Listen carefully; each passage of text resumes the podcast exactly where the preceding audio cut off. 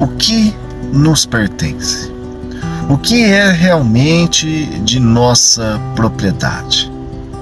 É, muitos pensam né, neste mundo materialista que é, a nossa casa é nosso, o nosso carro, o nosso dinheiro, né, os nossos investimentos. É, muitos pensam que a propriedade se resume à matéria. Hoje vivemos um mundo cada vez mais materialista e menos espiritualista. Isso em cenário mundial.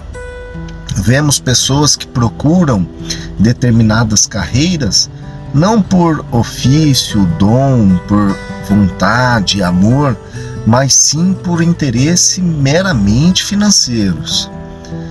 Temos uma geração de médicos que vem se formando, muitos que não possuem amor à profissão, que estão buscando apenas o status, o alto valor remuneratório do mês, os bens.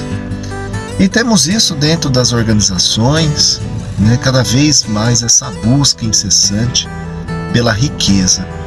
E aí fica a pergunta: o que é nosso? O que é de nossa propriedade?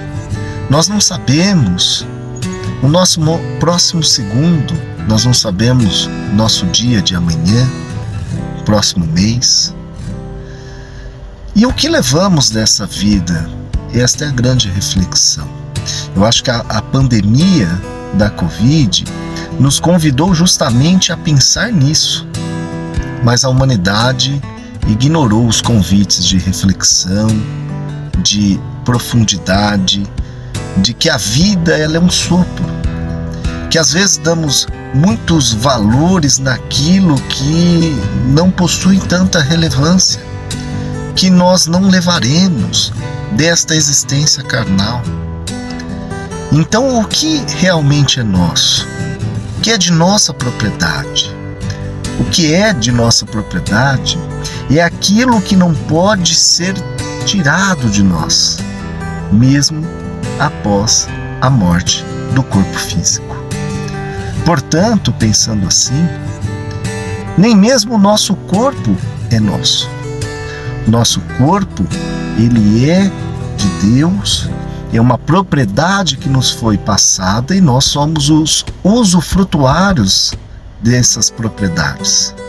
Devemos ter zelo, cuidado, por isso a importância de você se alimentar bem, de você buscar fazer um exercício físico, de você cuidar também da sua parte mental, né, sua parte psicológica, porque tudo isso influencia o seu instrumento divino, o instrumento que Deus lhe deu.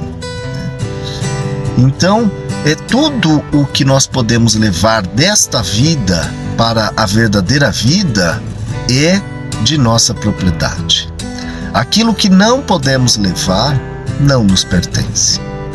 Ou seja, quando partirmos para a outra existência, nós não levaremos a nossa casa, o nosso carro, os bens, os nossos títulos, as nossas formações, os nossos diplomas, nada disso nos é permitido levar. Levaremos as experiências, os princípios, os nossos valores, aquilo que ficou internalizado dentro dentro do nosso coração. É isso que levamos. Por isso chegaremos lá, não vamos nos perguntar que você foi na outra existência. O que, que você era, quantos de bem você tinha, mas sim quais são seus valores. Quantas lágrimas enxugastes na sua vida terrena? São essas perguntas que serão feitas. O quão bem você fez? Porque isso são os nossos tesouros né, que estão em nossos corações. Que Deus abençoe, desejo uma abençoada, iluminada semana e dia para todos vocês. Paz e luz da página Evangelho Raciocinado.